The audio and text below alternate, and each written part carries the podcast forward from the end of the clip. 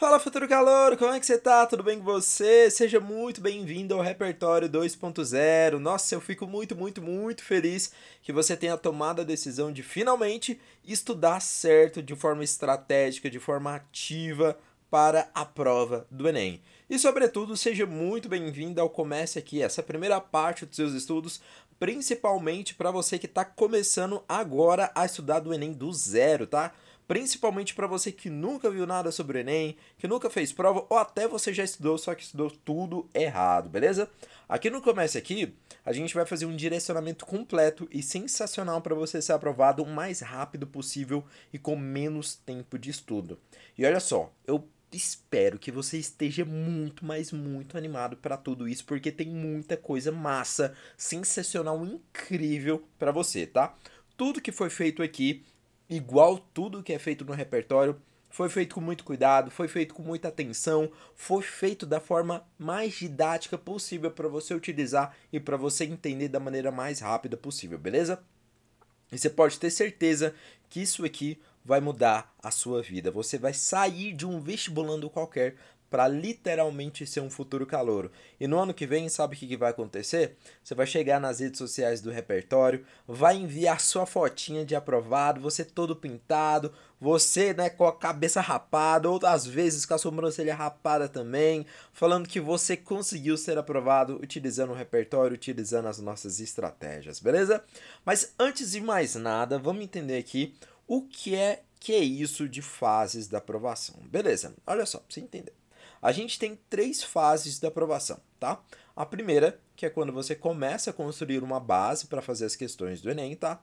Aqui é geralmente para você que nunca estudou para o Enem, é, você que não sabe como é que funciona a prova, ou até você que já estudou para a prova do Enem, mas você tá aí um tempo parado, você às vezes, né, foi fazer uma outra universidade e não gostou, e aí veio aqui para tentar fazer outro curso, ou às vezes você já fez o ensino médio há algum tempo, estava trabalhando e decidiu estudar para o Enem para entrar em uma boa universidade. E aí você precisa novamente construir essa base, enfim.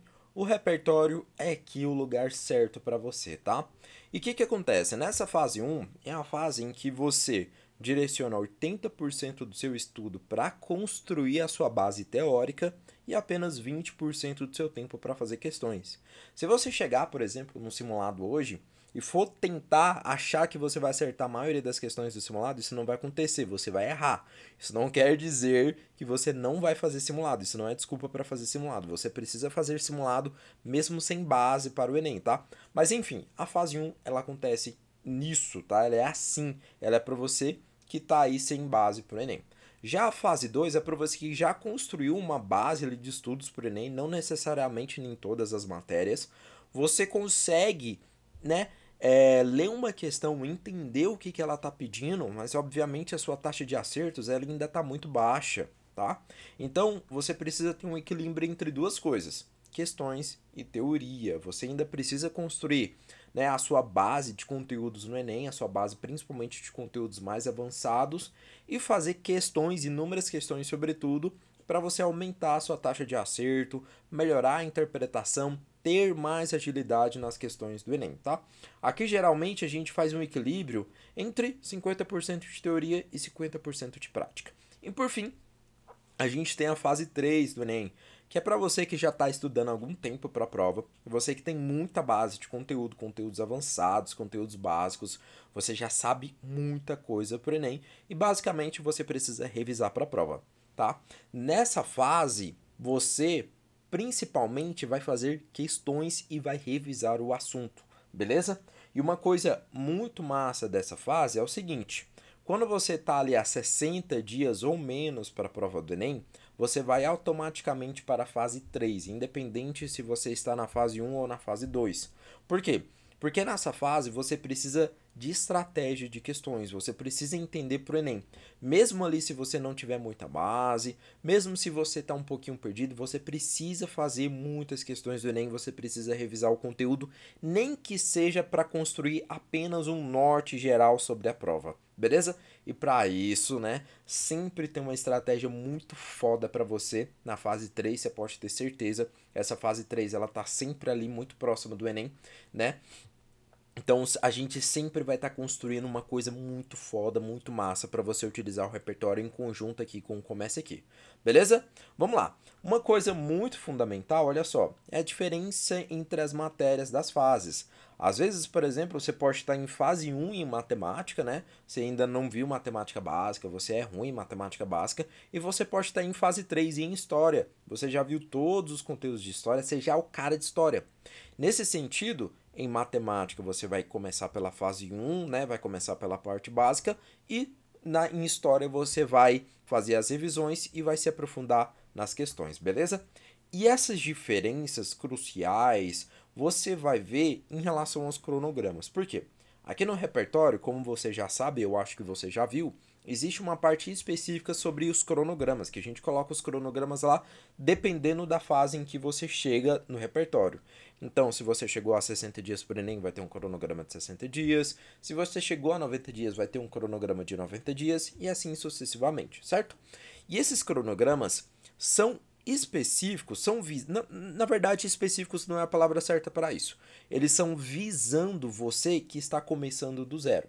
Aí você me pergunta, tá, mas eu tenho uma base ali em matemática, eu não preciso começar a matemática do zero. O que, que eu faço então? O que, que você faz? Você pega ali as outras matérias, segue normalmente o cronograma nas outras matérias que você vai começar do zero, e você tira essa parte de matemática, por exemplo, que você já tem um conteúdo um pouco avançado, e você coloca tópicos mais avançados lá, entendeu?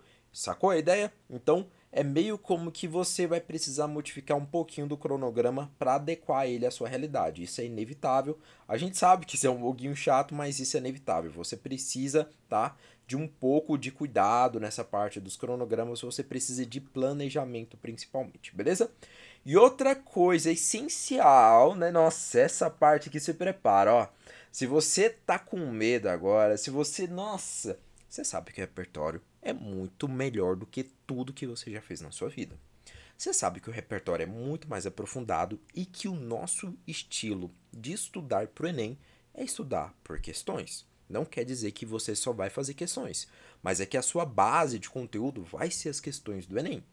Você sabe muito bem disso. Você sabe que você entrou aqui não para estudar igual você estuda em outras plataformas, naquela plataforma lá verdinha ou naquela outra plataforma azulzinha. Não é para você estudar igual nelas. Você estuda aqui igual um futuro calouro. E o futuro calouro, cara, ele faz questões. A base, a vida dele são as questões do Enem. Nesse sentido, prepara. Uma coisa muito importante que você precisa fazer nesse exato momento quando você chega no repertório é o simulado da fase 1, tá?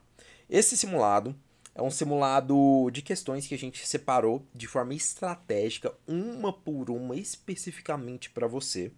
Nesse simulado ele só tem questões fáceis do Enem, não tem questão média, não tem questão difícil, são só questões fáceis e ele é justamente para você saber em qual fase do estudos você está, beleza? Se você está na fase 1, se você está na fase 2, se você está na fase 3. Ele é perfeito para você entender onde que você tem mais dificuldade, o que que você precisa estudar, onde que você precisa focar e todas essas questões elas foram cuidadosamente separadas. E uma coisa muito massa que vai acontecer quando você fizer esse simulado, né, da fase 1, é que você vai ter ali no desempenho, nos gráficos de desempenho, os gráficos de desempenho vão mostrar exatamente onde você tem mais dificuldade.